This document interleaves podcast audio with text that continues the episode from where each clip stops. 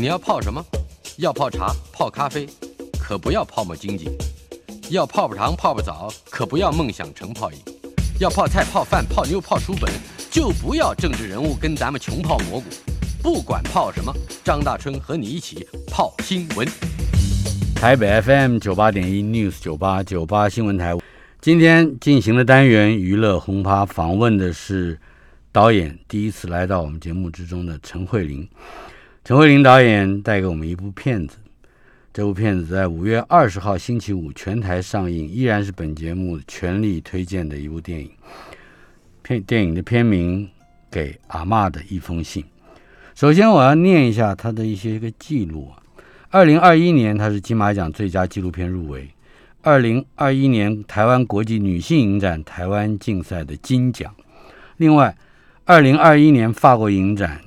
呃，La Winbo du Cinema 哈，最佳纪录片，也是最佳原创电影配乐。二零二一年法国影展的呃，这个叫 SMR 十三国际独立制片的国立独立这个电电影节，呃，最佳纪录片、最佳摄影以及最佳原创电影配乐，非常多的奖项。至于导演本身是台师大美术研究所毕业，也是法国普罗旺斯大学电影及纪录片的研究所的，呃，这个深造的，呃，曾经拍过纪录片，也是在徐汇中学担任过美术老师，是吧，陈大爷？这一部给阿妈的一封信，嗯，刚才我在念这些奖项的时候，我得先提到一个东西。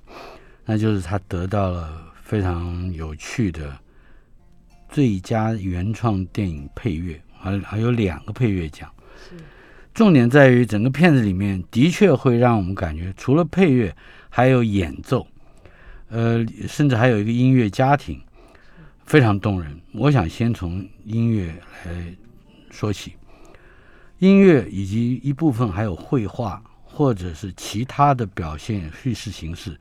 似乎是你这个给阿妈的一封信，嗯，最重要的一个元素，也就是当一切人生中的苦难，嗯，不管它涉及到多么强大的意识形态的负压，嗯，多么强大的政治背景的这种骚扰，但是似乎表达悲痛或者是去呈现人性，呃，甚至去寻找纯净。好像都要透过艺术的手段，这是一个在拍这部纪录片之前就立下的一个信仰吗？谈谈看。不是的，嗯哼，也就是说我在拍摄纪录片之前。没有任何的预设立场，嗯嗯，然后在方法上或者是在整个叙事结构上也没有预设立场，嗯，甚至于呢，这一部片里面片头有一个镜头，其实是在诺曼底的一个海滩上拍摄的，嗯，那么它最早是二零零七年的一月，我记得很清楚，那个镜头是在一开始的时候吗？对。嗯，我记得是面向海走去，那是在诺曼底，是法国。在拍那个镜头的时候，并没有想到给阿妈的一封信吗？完全没有。哦，那 要我要听听看他怎么发展出来的故事。我甚至于在拍摄的时候，没有想说我要拍一部电影或是纪录片创作。嗯，也就是说，那时候我只在记录我的生活。我在法国，home video。对，没有错。好，那接着呢？呃，之所以拍给阿妈一封信，是因为。通往天堂的信箱，那我什么时候看到这个信箱呢？也就是这一年，二零零七年。嗯哼，我在一个丧礼上是看到的。那么这个丧礼其实就是我的法国寄宿家庭，呃，他们邀请我呃去参与，因为他们把我当成家人。是这个丧礼其实是在呃悼念他们一百零三岁去世的这个老母亲。嗯。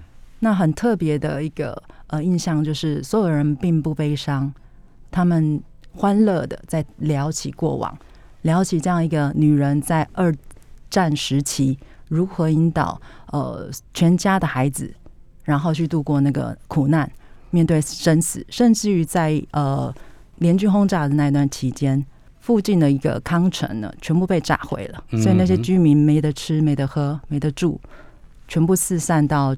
村农村，那他们是那个小镇的最大的农场，嗯，所以他们把所有的资源都拿出来去解救那些难民。那父母亲就是动员所有的孩子，甚至于结合其他农场。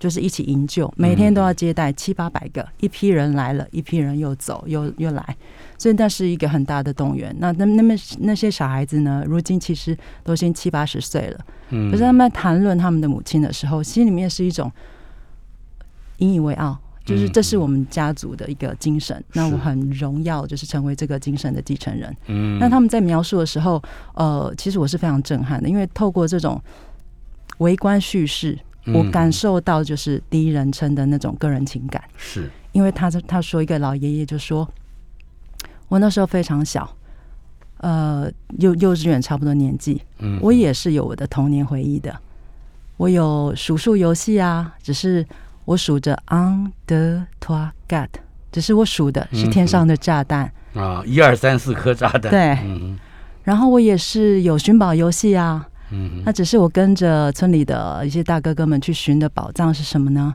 就是联军轰炸之后，呃，遍布在田野的那些德国士兵的尸体。嗯哼，那我已经见多了，我也不怕，就跟着去寻宝。有些人就拿到手表就拿走了。嗯哼，可那一次我翻到的是一个面目全非的一个士兵，身上有个证件，我看到他的长相。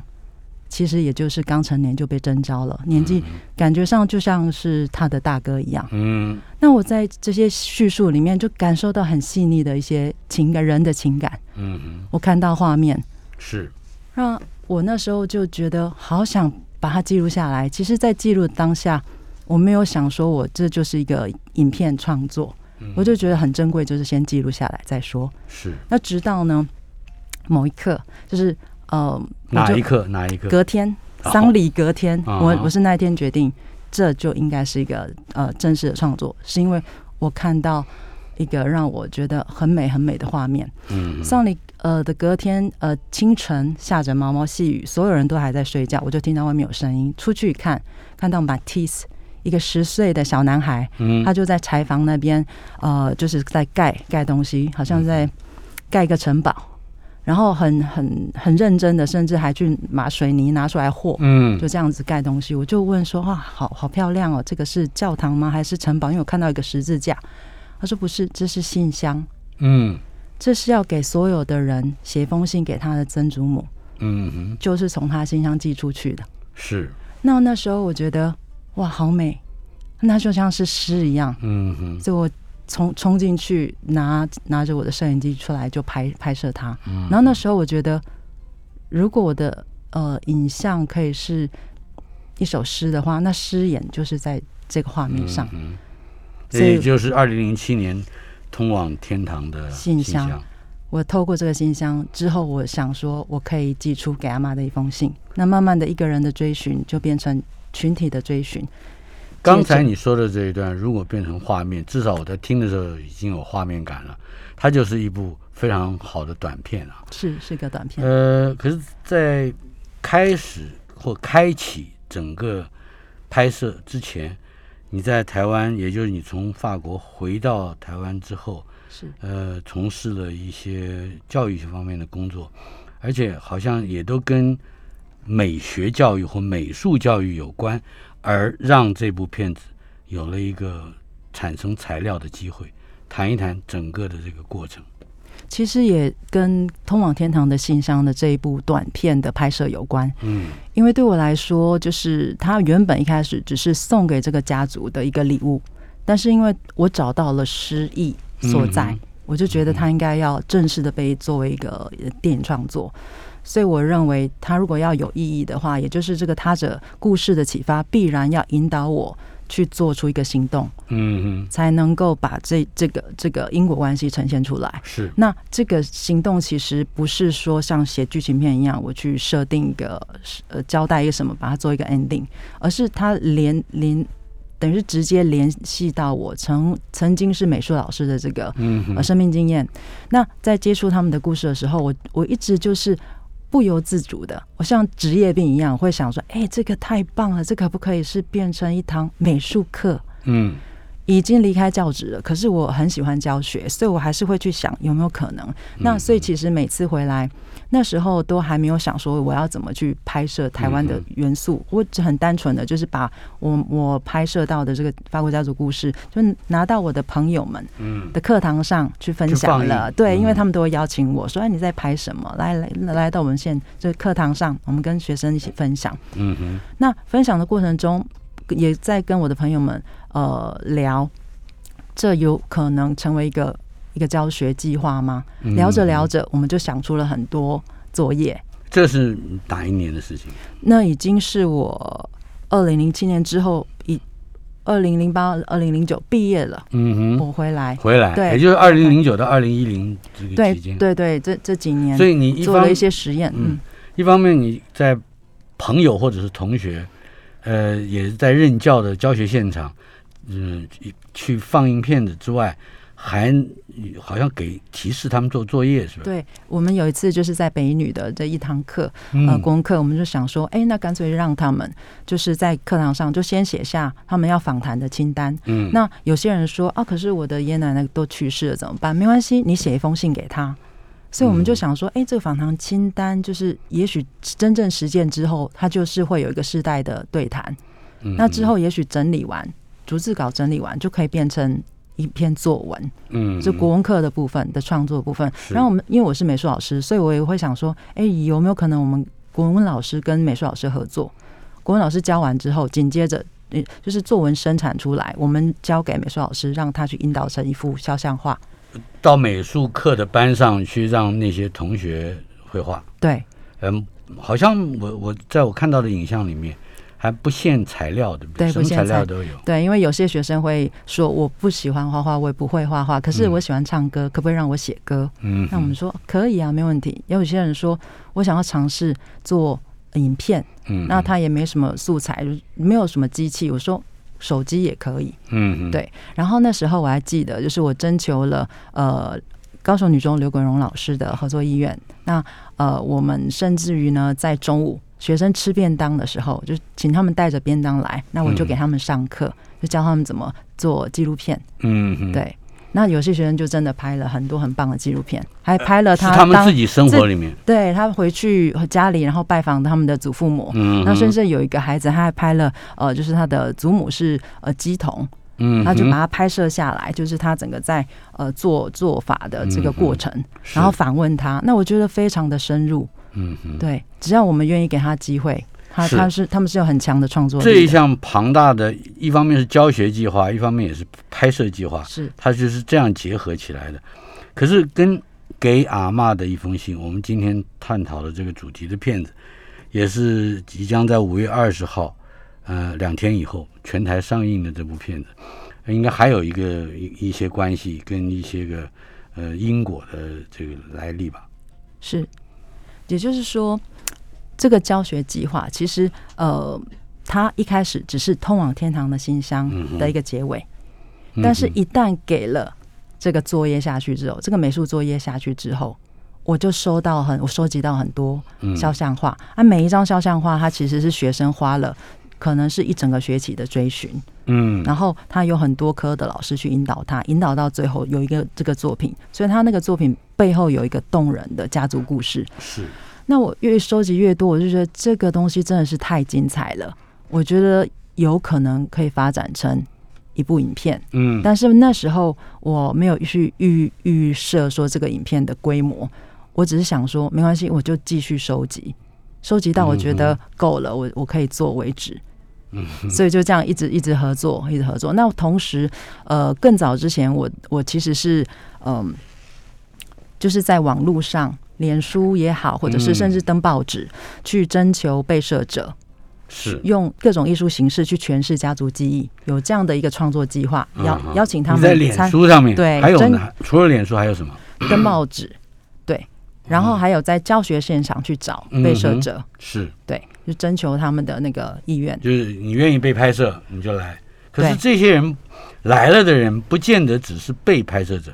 他们自己也是采访者，对他们要做一个创作计划，就是说不是说我去拍他跟他的祖父母聊天而已，嗯，就是他聊完之后他自己要来主做创作，对，他要做创作，是，那比如说整个访谈清单都是他他们自己去思考要去拟。嗯对。哼，我看到了几个名字在你们的宣传资料上面，像邱丽玲、何思颖、许志汉以及潘明妮、潘于任姐弟，是他们都是刚才讲到的这些被摄者，就是征求来的人。对对，啊，他们个别的来说，可以不可以举例子？他们有什么样的动机，跟你一样，或者是有热情去从事这个家族记忆的艺术手段的表现？比方说，我从那个《自由时报》的这个登报之后，我就是呃有有人报名了，就是潘明妮跟潘于任啊。这对姐弟。然后他们跟我说他们是斯卡罗族的后裔的时候，其实我还不知道斯卡罗族意味着什么，那时候不知道，对对，嗯，那时候是二哎二零应该是二零一四年了，对。然后但是我觉得很有意义，我就、嗯。我就就真的就是开始跟他们联系，然后讨论跟拍的事情。嗯，那另外呢，就是何思莹呢，她是看到脸书上，那是更早，二零一一年的时候，是。她看到脸书上有征求被摄者，她就来联系我，就是她的外公去满洲国当司机的这个例子。嗯，那是一个非常精彩的故事哈，就是一个台湾出生的人，呃，跑到了中国的沈阳，是。而且是满洲国，是呃，担任担任这个应该是个客客运车司机吧？就计程车司机，计程车司机计程车司机，嗯嗯对，载过很多名人，是，呃，好，这这也是呃你征求来的，对他主动来跟我联系的。嗯哼，然后还有一个是呃张七郎的家族嗯，的一个后代。那很巧的是，呃，我跟他都是在法国念书。那我们是呃在法国认识之后，他主动来联系，因为他知道我在拍这个影片，他就、他就说我也想要贡献出我们家的一块记忆拼图。嗯嗯，对，然后那时候他当他跟我说我是张七郎家族的后裔的时候，其实我不知道张七郎意味着什么样的人物，嗯哼，所以我等于是对台湾历史的理解是从这些历史断片，然后这样一个一个家族故事的收集，慢慢去整理出我我对这个历史的理解的跟脉络的，它里面包括了各个不同的族群，是不光是呃这个语族啊，还有这个种族，还有国族，呃，另外也有不同的认同。是嗯、它当然，嗯，整部片子也会展现出一些对于这个政治，嗯，尤其是受到政治势力，呃，打压而无力反抗，呃，只能接受这草草了了的一生哈。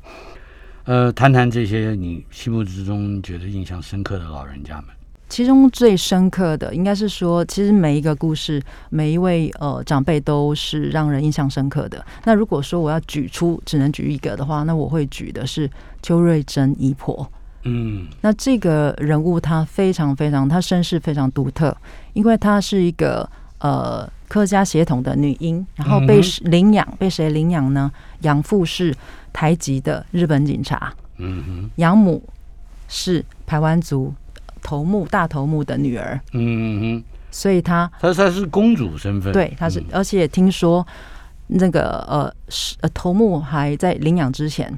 就是有举行过，就找长老来开个会，嗯，问大家以后这个就是我们的大头目，他就是继承人，大家愿意可？不可以？大家说可以，就这样领养。所以他出生就是一个纯粹的客家人，对他血统嗯。其实是他是那个呃台籍日本警察的好朋友，啊因为生了很多孩子，那就一个所以他既没有日本的血统，也没有呃这个呃就是原住民的血统，没有。但是他却继承了这个大大通木的这个职务，是是好，继续这个故事，非常的还有很很绵长、很很很浪漫的一段。这个是非常特别的一个爱情故事。嗯哼，就是日本军队呢，就是在他们小学里，小学他就任教的那个小学旁边嗯扎营，那都是一些伤兵医院。那就这样子一个呃受伤的呃军官嗯在那边疗养的过程中就认识他，嗯就这样谈恋爱了。但是他们最终其实没能在一起，嗯对，很可惜的。呃，他写了一封信，把也也把钱都寄给他，希望他可以到日本跟他会合。嗯，就是男方寄了一笔钱给他，对就是这个钱好像被他的被这个女方的大姐给对给，同同父异母的姐嗯姐给拦截下来，就交给他的爸爸。是啊，那爸爸一气之之下呢，把信给撕了，钱拿走了。所以其实他在拼凑那些信信纸的碎片的时候，其实非常伤心的。嗯，因为即便不能去，也很希望能够告诉对方说：“我不能去了，不要再等了。”嗯，对，但没没能够告诉他，那时候战争所有的那个通讯其实是整是终止的。是，那就这样，直到多少年以后？五十年之后。五十年之后，对，因缘际会，很就是透过了很多巧合，然后居然就联系上了。嗯，然后他五十年之后收到了，呃，这个日本军官寄给他的一封信。嗯哼，两个人还见了面。是的，当然好像也只见了这一面。是的，那当然还有后续很多呃故事，就留待大家戏院上映的时候自己去看。所以从他身上，我看到了呃台湾多元文化可以融于一身的这样子的案例。嗯哼，对，所以他对我来说是具备启发性的。我们稍稍后片刻，嗯，马上回来，我们还有不同的故事，每一个故事都显现这个大时代如何碾压个人。台北 FM 九八点一 News 九八九八新闻台娱乐轰趴访问的是陈慧琳导演，为我们带来的是《给阿妈的一封信》。这部电影在两天之后，也就是这个礼拜五五月二十号全台上映。呃，陈导演在我们的现场，我们我们刚刚讲到了其中一个你觉得印象最深刻的故事，当然你也提到了每一个故事里的嗯老人家都是动人的。啊，因为这些故事非常缠绵的，呃，显现了无力的人生啊，可以这样说。为什么无力呢？因为在战乱之中，而且是在战乱之后所遗留下来的族群和种族对立之中，或国族对立之中，大概每一个人都是无力的。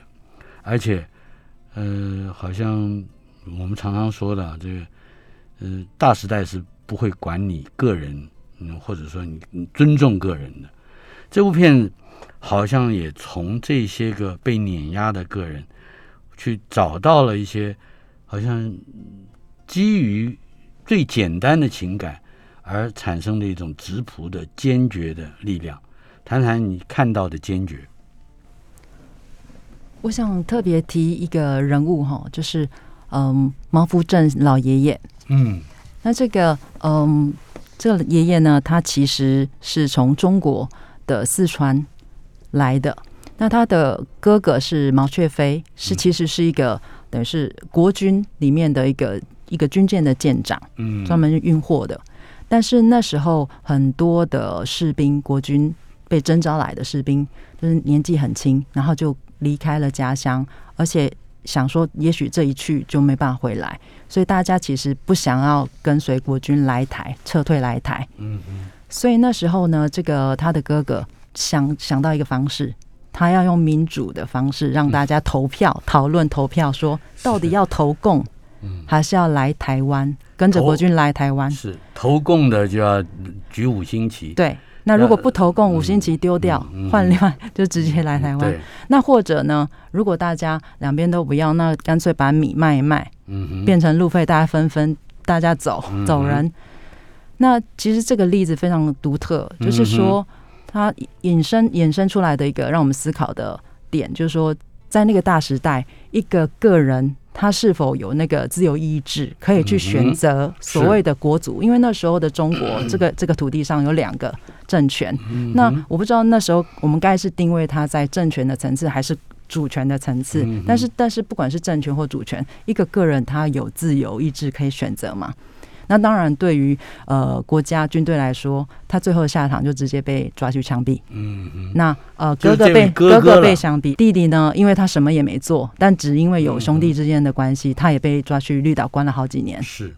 他一直都不知道哥哥的尸骨在哪里。嗯那他记住的就是哥哥，呃，跟他最后一次相见的时候，那是在关在监狱里的一个放风的时间。那所有的人就是一直绕圈圈。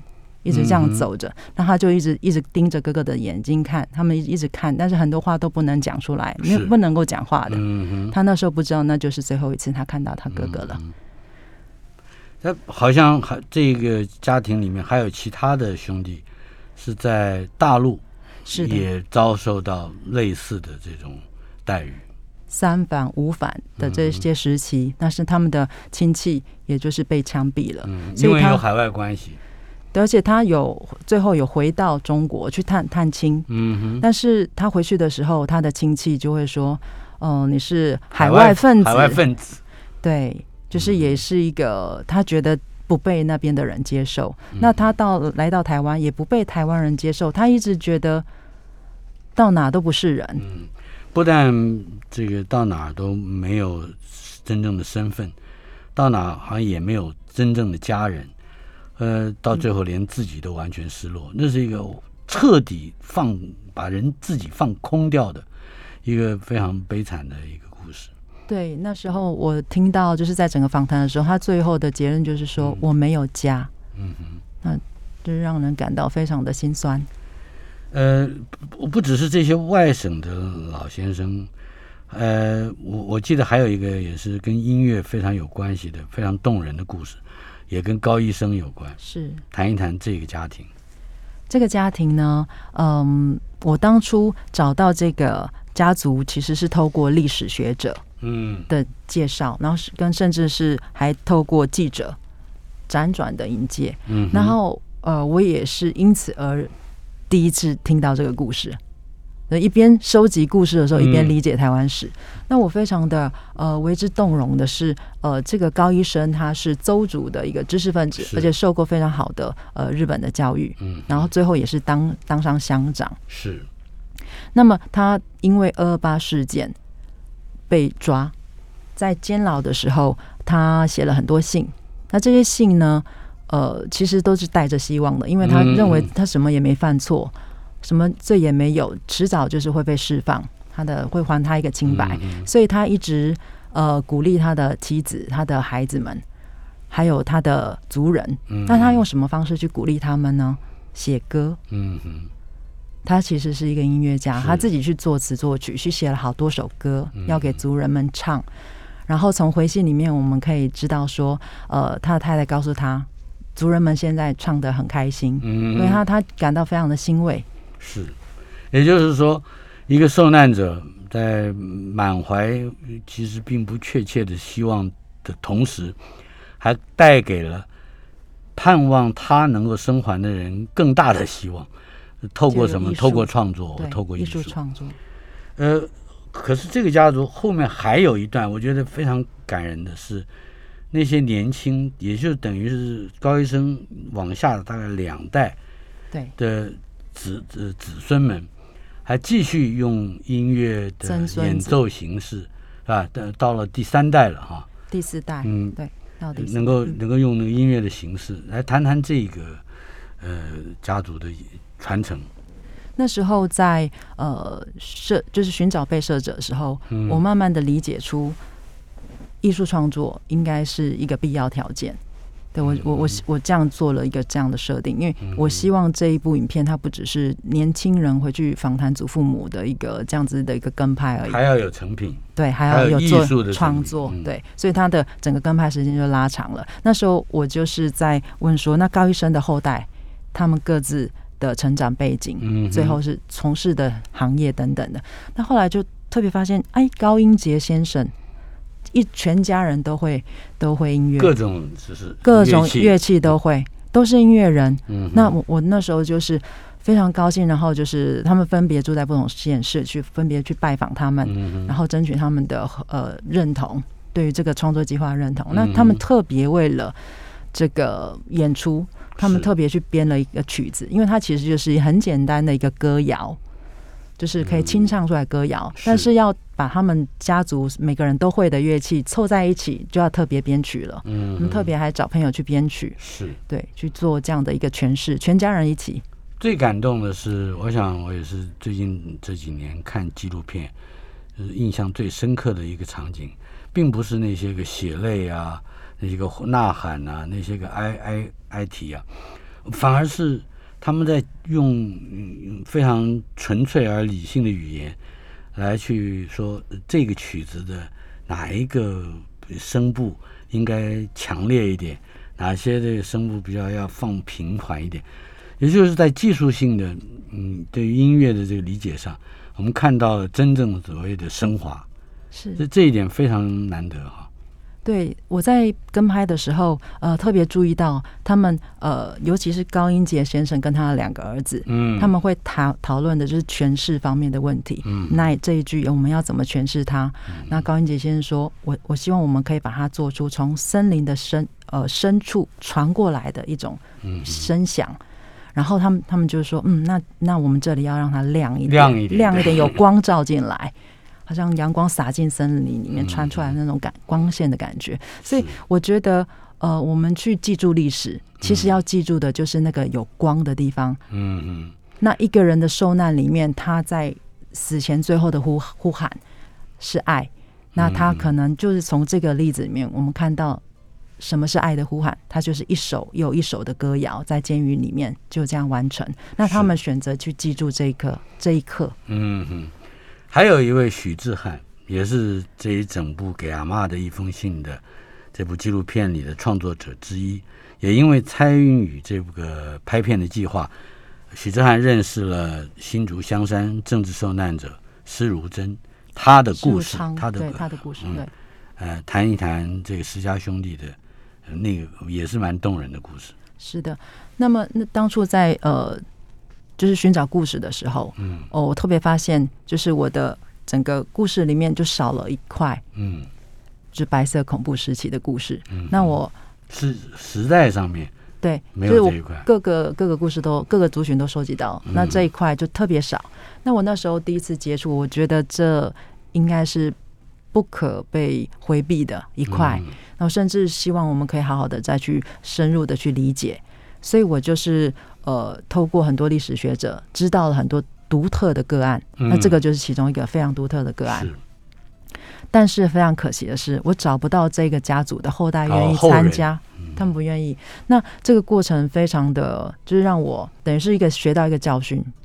就是我以为我们用艺术去诠释他们家的故事，其实是可以带来他们一种欣慰的感觉。嗯，好像就是后代有的人可能会这样，也许，但是他们已经受到很大的伤害了，一种恐惧也好的，不愿意再去谈也好，他们也甚至不想让后代子孙知道他们自己的上一辈嗯有这样的遭遇，不愿意。是，所以怎么办呢？就有了许志汉。我们稍后片刻马上回来。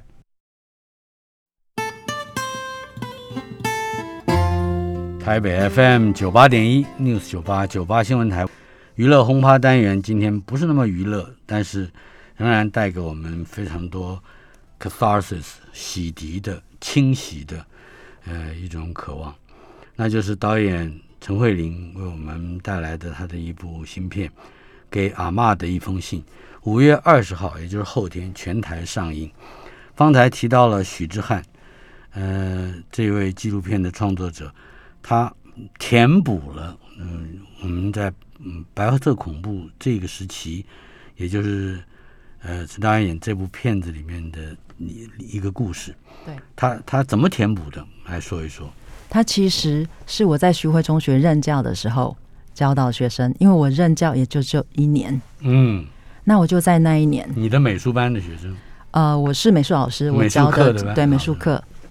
那时候我就教他们怎么样剪接拍摄，所以其实他那时候就学会了怎么拍片。那个时候是呃高中的时候，对，高中他是高一学生。嗯，那没有想到就是呃短暂的一年这样子的一个呃缘分，居然他就是立志要从事影音创作哦。所以他当他知道我从法国回来，我在等于是独立制片。就一个人单单打独斗，他就说：“老师，我要来跟你实习，我要跟从你身上学东西。”但我后来才知道，他其实是同情我，他觉得他要来帮我。嗯，对，他是要来帮我，不是要跟我学的。非常，我后来真的是很感动。那在他就跟着我到处跑，全台湾到处跑，要去拜访那些被摄者。那尤其是这个施物真的这个自求事件。是自求时间，把自己自求囚禁在一个呃洞小洞穴里面去躲避呃，就是当时戒严时期的呃警特特务搜捕对的这样的一个悲惨的故事。那他被这样子的一个故事震撼，那他告诉我说，其实他真正被触动的是这个兄弟之间的一个情谊。他的施如真那个自求的主角，他的弟弟是他的弟弟去盖出了一个密室，嗯，去藏，去把他哥哥藏在里头保护他，嗯然后呃，这个就是密室差不多就是一个棺材的宽度，比较更小，因为棺材我们脚可以伸直，是。但是那里头要睡觉的时候嗯脚是要曲起来的，是。而且站起来的时候是要弯弯曲的，不能站直，站不直，而且没有没有任何的光线，总之就是站不直也躺不直，对，嗯哼，这样子的一个空间，我们要生活十八年，嗯，一个人在里面生活十八年，那他最终也甚至来不及写遗书，就得了黄疸就走了。是那这样的一个故事，呃，触动了徐志汉。那时候他其实就是我的一个拍摄的一个助理而已。嗯哼，那他特别就是有感而发的跟我讲了很多他的想法。那那时候我刚好也是在争取这个这个施家后代参与拍摄的这个过程，啊，呃，受到很大的那个挫折，因为他们受到很大的伤害，所以不愿意让后代子孙知道这些事情。那结果我就突然就想到说，其实要去诠释这个家族最适当的人选就是知汉。嗯，我当场就是问他愿不愿意。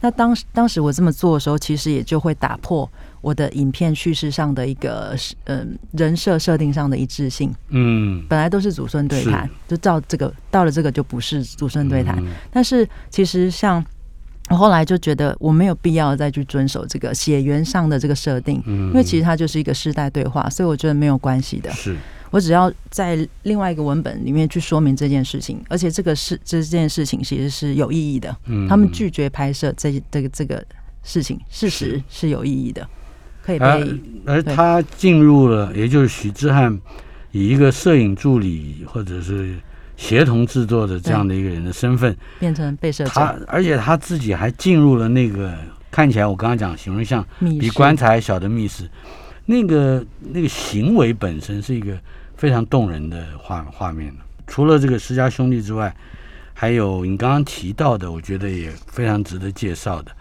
就是潘明尼和潘宇任这一对姐弟，也就是斯卡罗族人这一个故事。他们来找我的时候，就是因为在报纸上看到那个征求被摄者，是他们就说：“呃，我们是斯卡罗族人。”对，那时候还不知道斯卡罗族意味着什么，但是我就被他们想要寻根的那个嗯想法，就是非常坚决，就是他们要做这个寻根的嗯。这个行动，然后就被打动，就是就跟拍他们。那他们想法其实很简单，就是他们要从南往北走，把那个当初祖先他南迁的整个路线走一次。对，嗯然后他们在出发之前就会拜访家族耆老，是。然后走完之后，我再再访谈。那我发现出发之前的访谈跟出结束之后的访谈，他们好像是嗯焕然一新，嗯非常的疲惫，可是他们的那个眼神也不一样了，他们讲述出来的内容体悟都不一样了。嗯，你最大的感感觉到的差异是什么？就是亲亲自走过跟嗯一块土地的连接。那我发现这个呃，并不是我们在追寻过去的这些记忆的时候，最重要的，也许不见得是收集到了多少历史真相，或者是历史知识嗯在认知上的一些积累，而是在这个追寻的过程中，尤其是。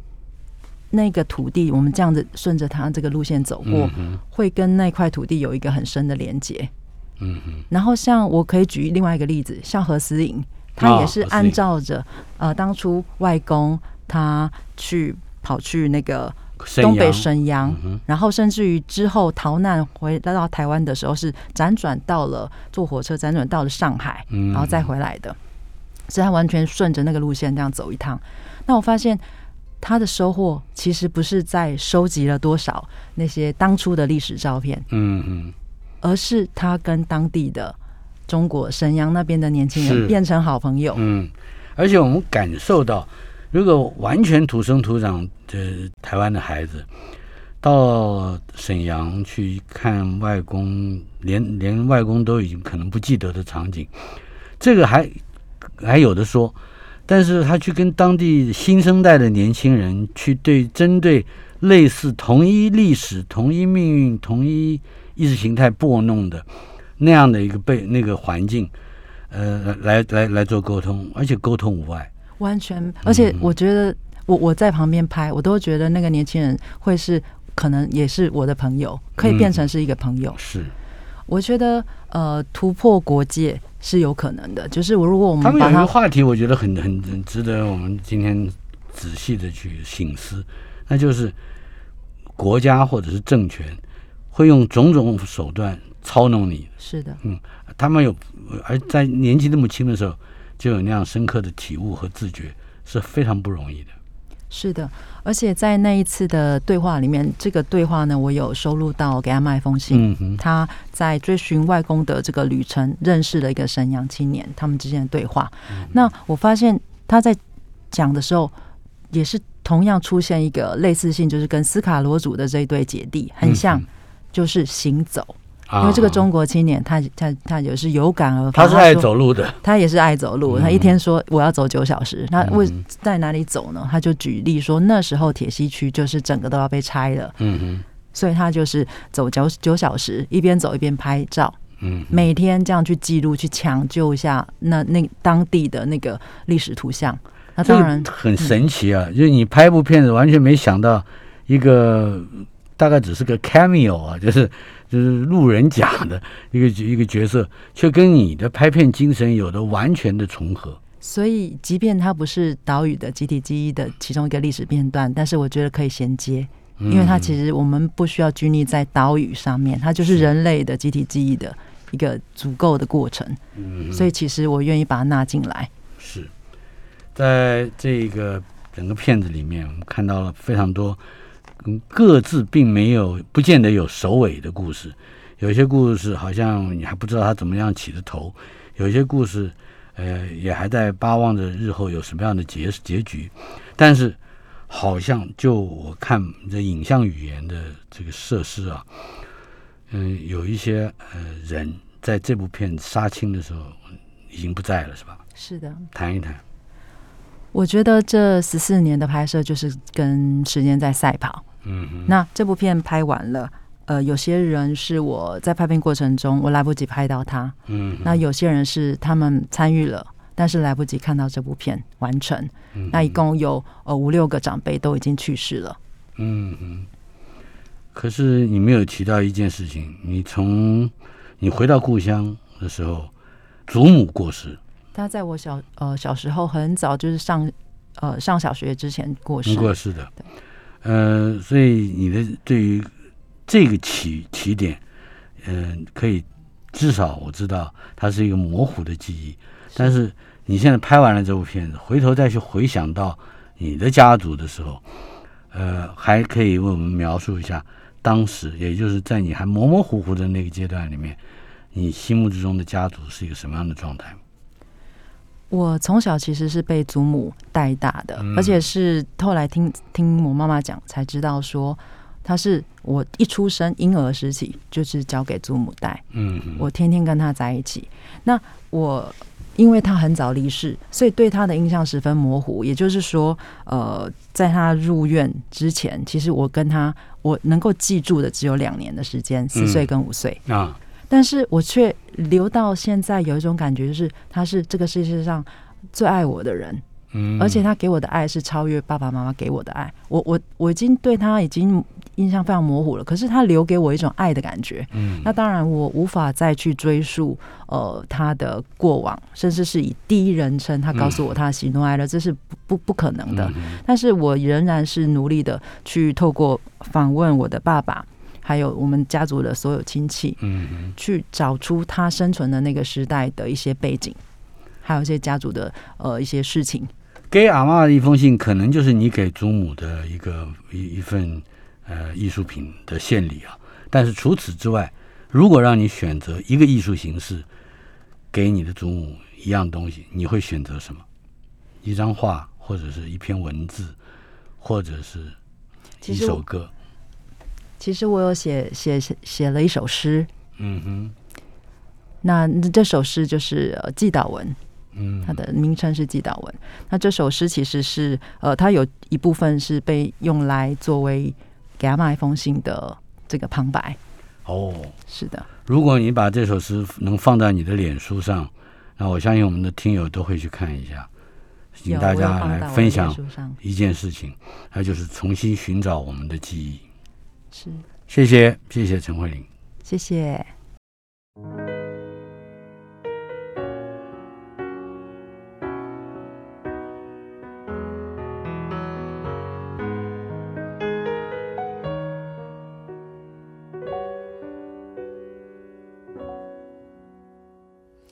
谁还记得是谁先说永远